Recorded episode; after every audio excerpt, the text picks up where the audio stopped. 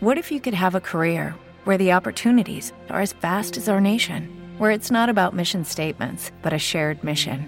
At U.S. Customs and Border Protection, we go beyond to protect more than borders from ship to shore, air to ground, cities to local communities. CBP agents and officers are keeping people safe. Join U.S. Customs and Border Protection and go beyond for something far greater than yourself. Learn more at cbp.gov/careers.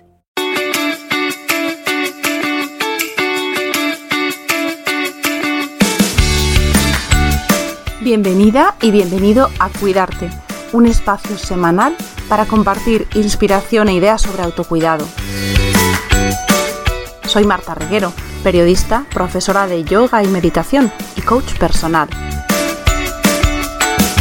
Ponte cómoda, ponte cómodo, que empezamos.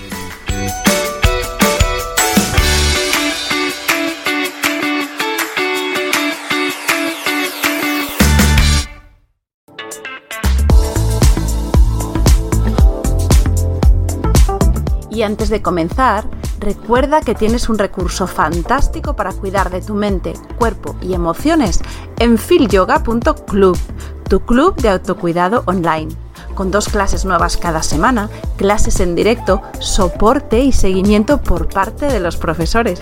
Sin lugar a duda, un regalo para que sentirte bien esté al alcance de un clic.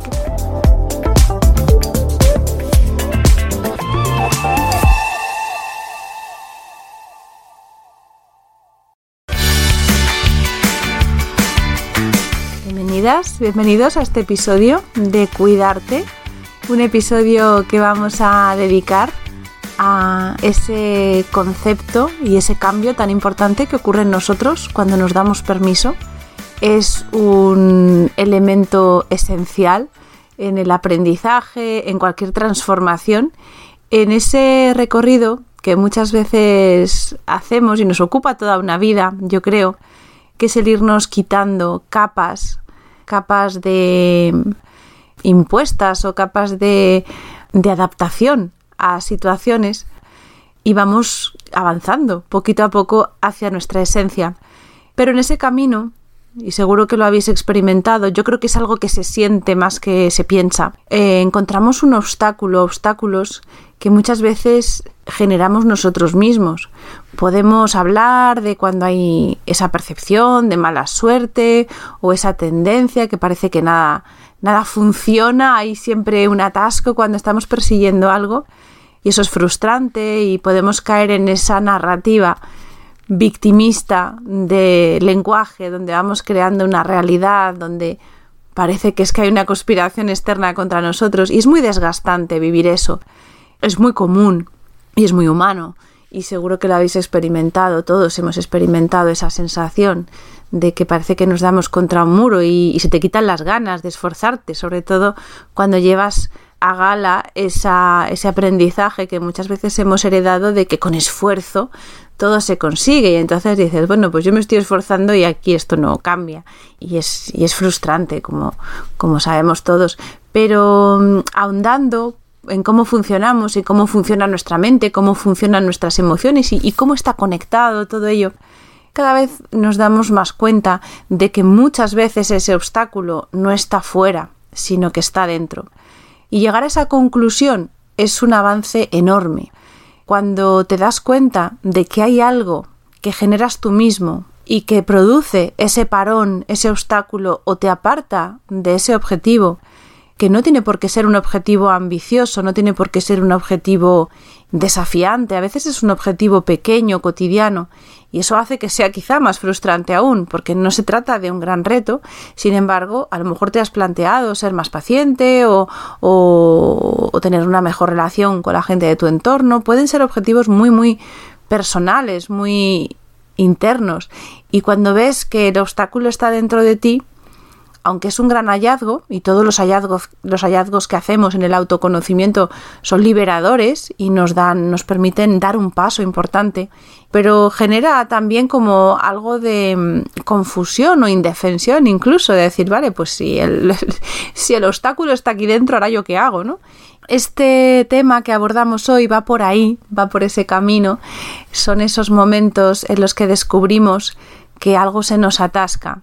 Y cada vez, yo creo que si os dais cuenta de los episodios que estamos desarrollando, de los invitados que vienen, los temas sobre los que estamos conversando aquí en Cuidarte, últimamente están muy centrados en esta parte inconsciente, en esta parte que no se trata de razonar o de comprender, sino que se trata de sentir y experimentar. Y parece que es algo más complicado llegar ahí, porque la voluntad y la razón son más manipulables. Podemos descubrir algo, tener claridad en eso que vemos, y tener voluntad para querer cambiarlo. Y sin embargo, es como si fuera una cebolla hecha de muchas capas, la capa interna, ese cambio interno profundo, no es tan asequible cuando lo hacemos desde la voluntad.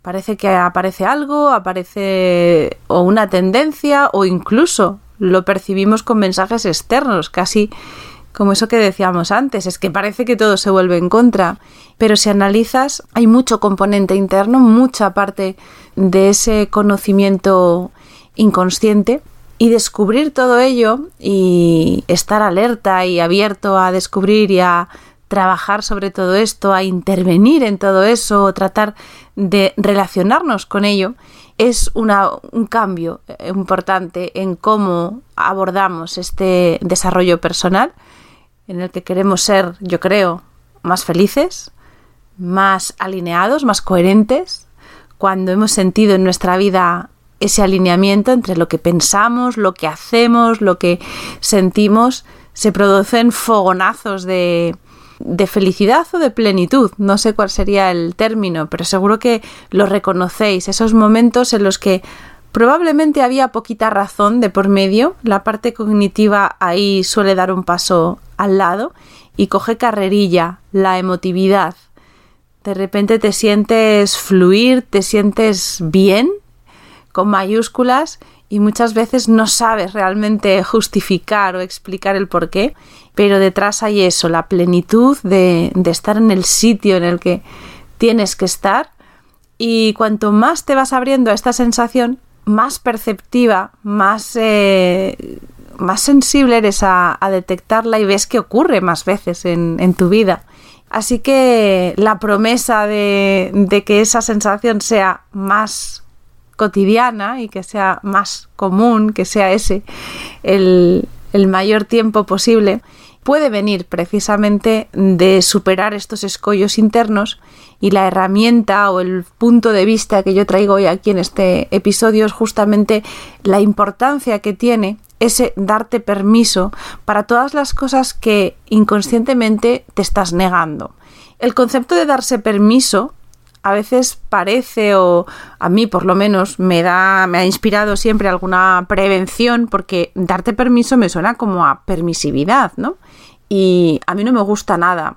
A veces el lenguaje que utilizamos en el entorno de, de crecimiento personal o de, o de tratar de, de avanzar en, en, las emociones, en la gestión emocional, me rechina mucho y me, me, suele inspirar rechazo cuando percibo demasiada complacencia. O sea, como que eh, esto es cosa mía, ¿eh? esto es mi sesgo personal, pero me ocurre que cuando todo me lo pintan de rosa, como bueno, pues ahora tú fluye con la vida, eh, haz lo que, te, lo que sientas, vale, o sea, eso está muy bien y queda muy bonito y como eslogan o como lema puede estar muy bien, pero a mí me gusta aterrizar las cosas en el día a día y ver si esos lemas y esas, esos mantras resisten el choque o el contraste con la realidad. Y la realidad no es tan perfecta ni tan equilibrada. Entonces, quizás es por propia frustración cuando trato de llevar toda esa idea bonita y maravillosa a la cotidianidad, pues obviamente me parece que es una pieza de un puzzle que no encaja. No encaja salvo que me vuelva ajena a todo ello y me quede en un estado casi de, de irrealidad. Y como no me resulta hoy por hoy fácil evadirme de la realidad, pues no, no encuentro el acomodo y por eso la permisividad, el bueno, date permiso para hacer lo que sientes, vale, sí, pero ¿y todo lo demás? O sea, no, no encuentro que sea algo tan fácil de encajar. Por eso, cuando oigo hablar o cuando he oído hablar antes y, poco a poco he ido cambiando y enfocando bien el concepto, pero cuando oí hablar de eso de date permiso, pues era como, vale, bien, pero a, a costa de qué o con qué coste. Sin embargo, profundizando en lo que hay detrás, cada vez estoy más convencida del el poder que tiene eh, trabajarte este, este tema. De hecho, yo ahora mismo estoy tratando de ir modificando, em, cultivando, desarrollando esta sensibilidad para detectar a qué me quiero dar permiso y para irme entrenando en ello porque eh, cuando en coaching hablamos de, de, las distintas etapas del proceso, del proceso de aprendizaje, que al final es cualquier proceso de coaching, hay una etapa inicial en la que eh, establecemos los objetivos, el compromiso con el proceso, las las claves, el faro que nos va a guiar, que es esa declaración, ese establecer nuestro objetivo de, proceso y luego de cada sesión. Luego hay una etapa que es la etapa de aprendizaje, donde lidiamos con las creencias, las detectamos, las cuestionamos y demás. Pero luego hay una parte igual de importante, que es el plan de acción. No existe aprendizaje, no existe progreso, en, tampoco en el autoconocimiento, si no hay una materialización de todo eso que hemos descubierto, si no lo implantamos y muchas veces implantarlo, como estamos sustituyendo hábitos, no es cosa de un día. Para cambiar un hábito hace falta generar otro. Y para establecer otro hábito muchas veces hace falta ser muy consciente, sobre todo al principio, para voluntariamente elegir una cosa en vez de otra. Y eso es el plan de acción. Y en este caso, el darte permiso llevaría también esas etapas. Primero descubro, soy sensible a ello, voy detectando que me tengo que dar permiso, que, quiero, a qué quiero darme permiso. Y una vez que lo detecto y lo establezco como algo prioritario, porque no puedo abordar todo a la vez, voy creando ese plan de acción de manera que ese permiso va estando presente en las elecciones que yo hago a diario, en las acciones que voy eh, generando cada día. Y para mí eso es algo muy importante.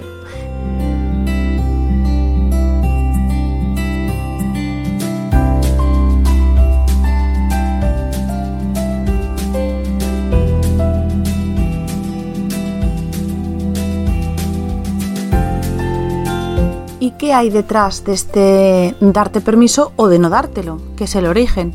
Detrás de no darte permiso hay una creencia, suele haber creencias, suele haber esa idea nuclear que se ha ido forjando sobre lo que te hace ser vista, querida, valiosa, que es lo que buscamos en nuestras primeras etapas y donde vamos forjando justamente este sistema de creencias que nos va orientando. Es como una vamos buscando herramientas para ser aceptados, para ser considerados válidos y es como una búsqueda de aprobación externa en una etapa en la que precisamente buscamos esa aprobación porque somos personas indefensas y nos reconocemos en esa indefensión.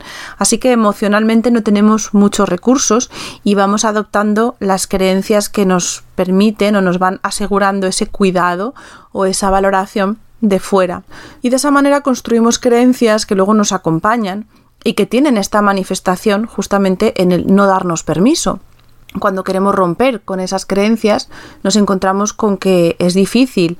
Es como cuando, a ver, esta metáfora es poco, mm, poco edificante, es un poco básica, pero a mí me parece que, que lo refleja muy bien. Es como cuando somos pequeños y aprendemos y nos quitan el pañal y aprendemos a no hacernos pis encima.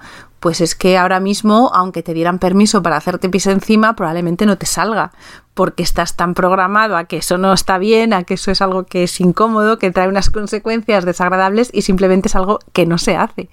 Entonces, esto pasa igual con nuestras creencias. Nos hemos acostumbrado a actuar de una determinada manera y aunque queramos hacerlo de manera distinta, es muy difícil, primero que lo hagamos, aunque sea conscientemente, y ya mucho más difícil que ese sea la forma habitual de comportarnos cotidianamente, o sea, que se convierta en un hábito. Las creencias están ahí, por tanto, y detectarlas es uno de los grandes trabajos que hacemos en el crecimiento personal. No hace falta que cuestionemos todas las creencias de golpe. Las creencias son ese vínculo que tenemos con nuestra personalidad. Nos hemos ido construyendo a través de ellas y no es fácil decidir y ser conscientemente personas que, que dan o que sueltan toda esa mochila de seguridad con la que nos hemos ido acompañando y con la que nos hemos ido garantizando la seguridad y por tanto ir soltando creencias yo creo que es algo que se puede hacer de una manera suave y progresiva. Es verdad que hay momentos en la vida donde la carga de sufrimiento, la carga de insatisfacción es tan grande que si no hacemos un cambio radical, muchas veces no tenemos fuerza para ir poquito a poco desmontando esas creencias. Y por eso hay personas que llega un momento de la vida en el que atraviesan una crisis muy potente, donde las cosas se dan la vuelta y en ese momento dan o tiran por tierra una buena parte de esa mochila de creencias y se construyen unas nuevas esos cambios, esas transformaciones bruscas son necesarias, ocurren porque tienen que ocurrir y cada persona va lidiando con ellas en la medida de sus circunstancias, pero no quiere decir que una transformación personal tenga que ser únicamente o sea válida únicamente en un entorno de una crisis fuerte. Puedes ir transformando tu vida con pequeñas acciones. A mí me gusta hablar de esa revolución cotidiana que ocurre simplemente con tu percepción y con tu darte cuenta y es como una semilla que va fructificando.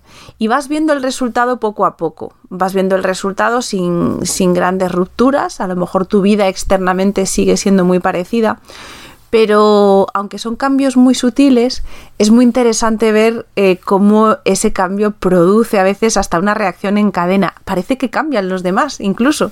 Y el cambio eres tú mismo, es simplemente algo que se va recolocando y empiezas a ocupar eh, el espacio que, quizá estás deseando o sientes que debes ocupar en este momento y, y, se recoloca todo y es, es muy interesante observarlo y muy gratificante vivirlo.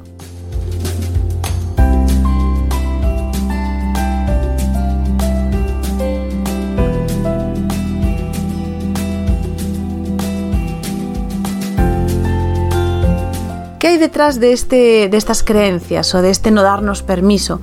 Pues muchas veces puede existir incluso un paralelismo, ¿no? Como por parejas, está la creencia y está ese no darnos permiso.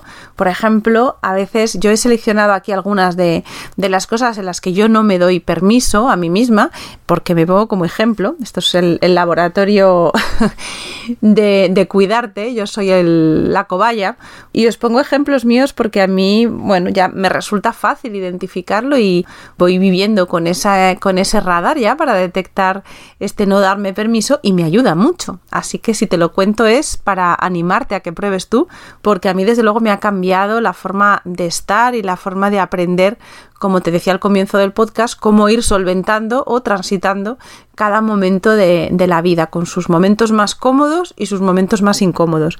Yo, por ejemplo, una cosa a la que nunca me doy permiso es a ser frívola o a ser superficial. Por ejemplo, ¿no? Yo, y mira, aquí mismo en el podcast lo podéis ver, yo a veces intento explicar algo y tengo tendencia a ser compleja. Lo explico, o lo trato, o me intento documentar, voy a hablar de algo y, y no me atrevo a decirlo si no considero que hay algo que está sosteniéndolo detrás, hay como un exceso de, de búsqueda de rigor, ¿no? ¿Cómo voy a decir algo? Me pasaba, por ejemplo, con el tema de la energía y me pasaba mucho cuando empezaba a dar mis clases. Yo realmente siento y experimento lo que es el componente energético del ser humano, pero hablar de las energías o decir que la energía fluye y que la energía eh, está más disponible, menos disponible, Hoy en día lo puedo decir así y me quedo tan ancha, pero hace unos años me costaba muchísimo decir esto sin que me sonara a, pues eso, a frivolidad, ¿no? O a, o a, a poco rigor, ¿de qué estás hablando? O sea, justifica, justifica y explica a qué te estás refiriendo. Entonces, claro, al final la conversación o la forma de expresar, de expresar las ideas no era clara y fácil, era complicada, porque yo tenía que estar acotando cada cosa que decía con su justificación rigurosa y entonces eso me alejaba de un objetivo que para mí era importante en, en, mi, en mi voluntad de divulgar que era comunicar y transmitir de una manera sencilla, porque claro, es como ir colocando un montón de, de bibliografía o de pies eh, o de notas al pie de página de todo lo que dices.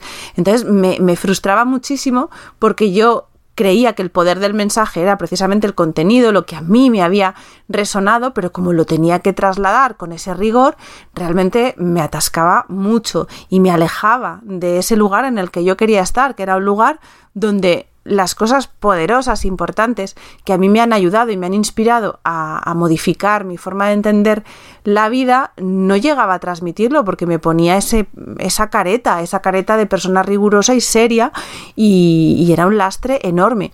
Pero cuesta, cuesta darse cuenta de todo esto. Entonces, detrás de esa de esa mm, de ese no darte permiso, como os decía, si rascas, pues qué creencia hay? Pues la creencia de que yo soy una persona sensata, por ejemplo. En mi familia siempre he sido sensata. He tenido una prima muy graciosa, muy creativa y que estaba un poco loca. Y si me escucha, pues eh, Eva, te mando un beso muy fuerte. Y que para mí siempre ha sido una referencia porque era una persona muy libre. Experimentaba, eh, manifestaba, tal. Pero esa libertad tan pasmosa, a mí, como niña pequeña, me chocaba mucho y yo me sentía muy segura en mi rol de sensata. Entonces, a veces ocurre esto, que te vas, vas creciendo y creces al lado de una persona que tiene su, su papel y tú no te vas creando tu propio hueco precisamente como, como la antítesis de esa persona, ¿no? Pasa mucho en hermanos también. Yo hablo de mi prima porque es lo más cercano a una hermana, yo hermanas eh, no tengo y, y, me resulta lo más parecido a, a una hermana. Entonces, detrás de, de, esa no darte permiso está esta creencia y esa creencia te está dando a ti un lugar. Entonces mi lugar en este caso era ser la persona sensata. Vale, pues llegado un momento de mi vida, seguro que eso me ha traído cosas muy positivas, los mayores de mi familia han confiado en mí, mis padres me han visto como alguien responsable, bueno, he tenido una serie de beneficios que yo los he ido buscando y me han dado satisfacción en un momento de mi vida el ser la persona sensata, pero hoy en día, a lo mejor entre mis objetivos vitales o el lugar en el que quiero estar, el ser considerada sensata, pues bueno, tampoco es que ahora sea la esencia de mi, de mi personalidad, no, no lo necesito tanto. Ahora quiero estar en un lugar donde a lo mejor me interesa más ser una fuente de inspiración para ti. Y si yo quiero ser una fuente de inspiración para ti, para que te atrevas a hacer cambios en tu vida y cambies tu perspectiva, pues a lo mejor si delante de ti tienes a una persona muy sensata, te puede dar seguridad en según qué cosas, pero desde luego inspiración, a lo mejor no soy lo más inspirador si me voy amparando en ese rol de sensatez y de rigor. Entonces llega un momento en el que tengo que elegir y tengo que elegir soltar esa, esa creencia o soltar ese no darme permiso y explorar cómo es darme permiso para ser frívola no es la palabra, para ser un poco más sencilla o para ser un poco más eh, menos rigurosa, poder sonar a algo menos avalado o menos confirmado, poder ser más libre, como decía yo antes, ¿no? Poder ser más audaz, más aventurera en lo que digo o en lo que exploro, si yo misma lo estoy viviendo como una aventura, te lo voy a trasladar como una aventura. Si hay cosas en esa aventura que no son 100% sensatas o están validadas, te lo voy a contar porque son muy inspiradoras y son muy valiosas, ya lo validaremos después. Entonces, veis aquí un, ejemplo, por lo menos yo, a mí me resulta fácil verlo aquí y detectar cómo una determinada, eh, una determinada situación en la que no te das permiso, te va a separar y te va a bloquear y por mucho que quieras avanzar en esa línea, imagínate que yo quiero motivarte para que cambies, que yo quiero transmitirte eh, mucho valor para que des esos pasos, claro, no lo voy a poder hacer. Y no serán las circunstancias, no será que, que no tengo contenido o no tengo información o no tengo, es simplemente que yo misma estoy creando un muro que me separa de ese lugar donde yo quiero estar. Y llegado a este punto, cuando descubres ese no darte permiso y decides dártelo, me voy a dar permiso para ser, eh, como yo lo llamo, superficial, no es la palabra, pero para ser más, menos profunda, para ser más sencilla. Bueno, pues no es fácil, no es fácil dar ese paso.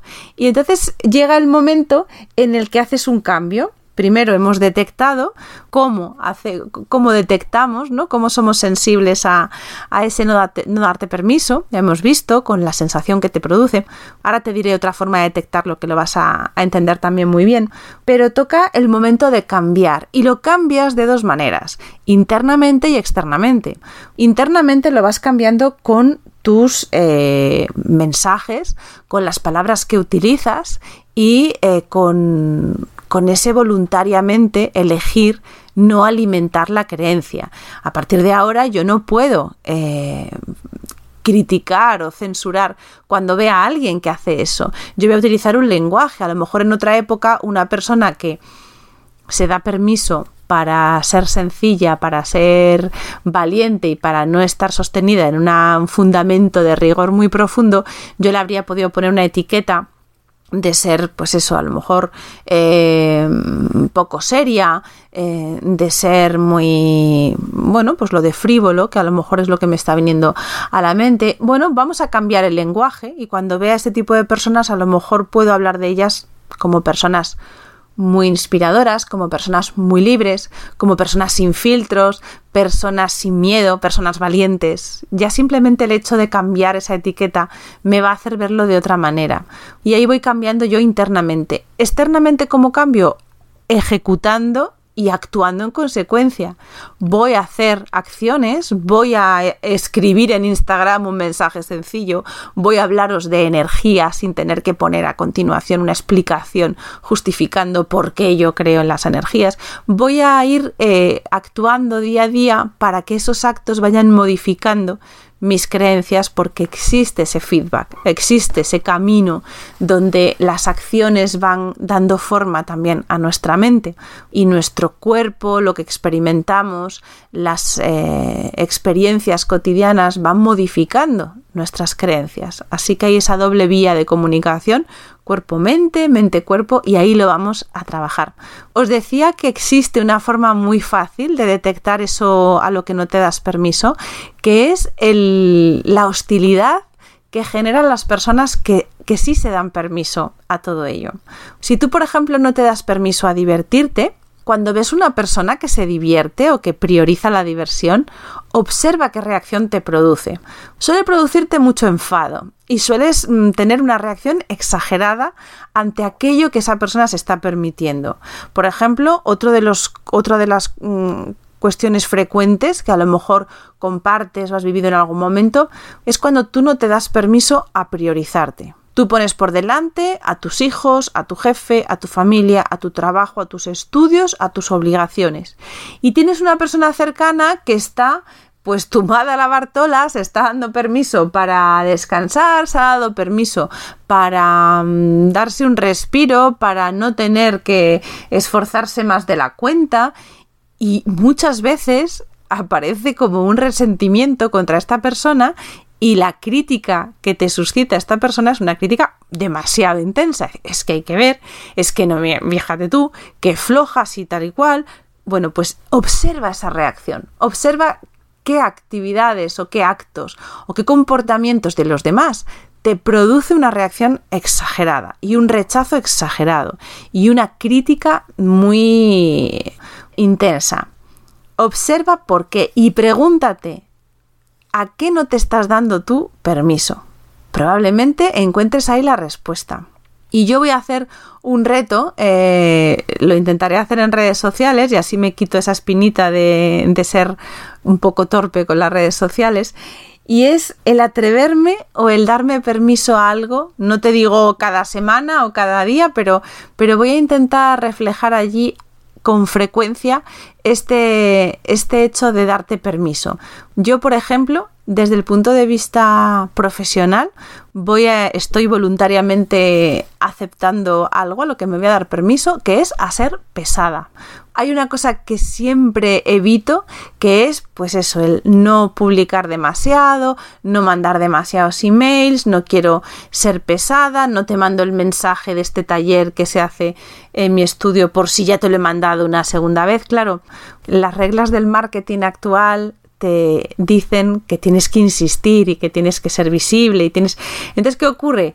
Que yo voy estableciendo como cierto rechazo Y fíjate que te decía también en algún momento, bueno, pues yo en redes sociales voy lenta, bueno, me justifico, no, no estoy allí dándolo todo porque, bueno, pues no voy a ser pesada, ¿no? No vas a estar oyendo mi voz todo el día Vale, pues eso es una cosa que a la que yo no me doy permiso. Yo no me doy permiso para no saturar.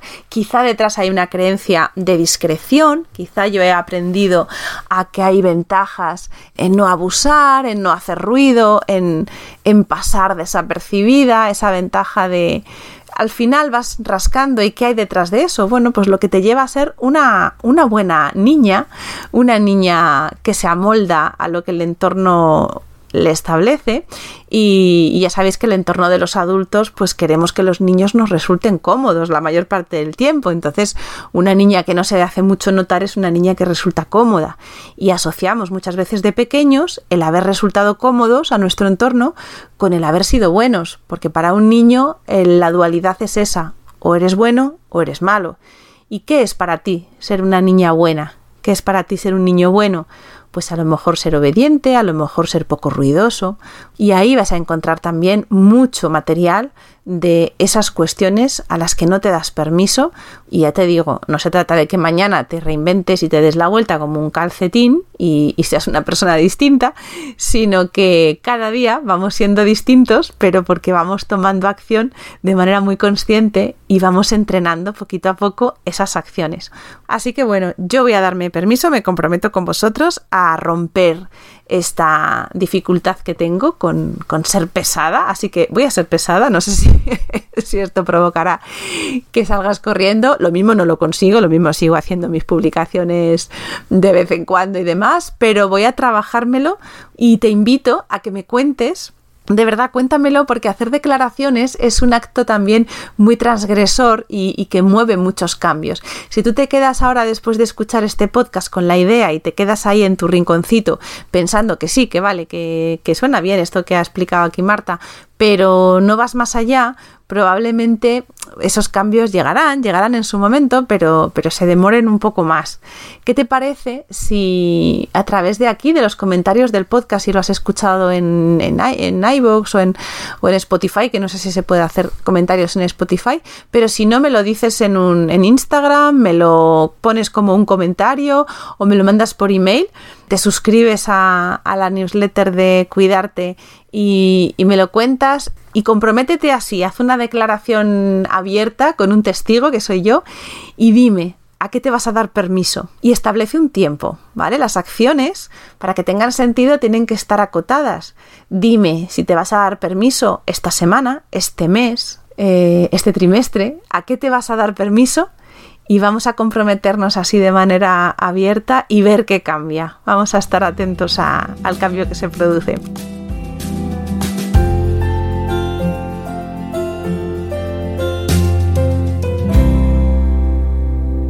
Y nada más, esto es lo que te quería contar hoy. Así que bueno, ya sabes que el podcast está publicándose ahora con un poquito de retraso, quizá los viernes, es el día que hemos puesto David y yo por tema de sus estudios y demás. Así que te espero por aquí viernes. Si en algún momento sale más tarde, pues también será por algún motivo de estos de agenda, pero sí o sí estaremos por aquí cada semana para traerte información, inspiración, motivación, ideas para que puedas seguir en este camino de cuidarte cada día un poquito más, de conocerte y de estar más plena en, ese alineamiento de lo que piensas, dices, sientes y espero que se traslade a, lo que vives. Un abrazo muy fuerte y cuídate mucho. Y hasta aquí el episodio de esta semana. Si quieres profundizar en estos temas, sabes que puedes suscribirte gratuitamente a mi lista de correo para que podamos estar en contacto y compartir mucho más. Tienes el enlace en las notas de este episodio.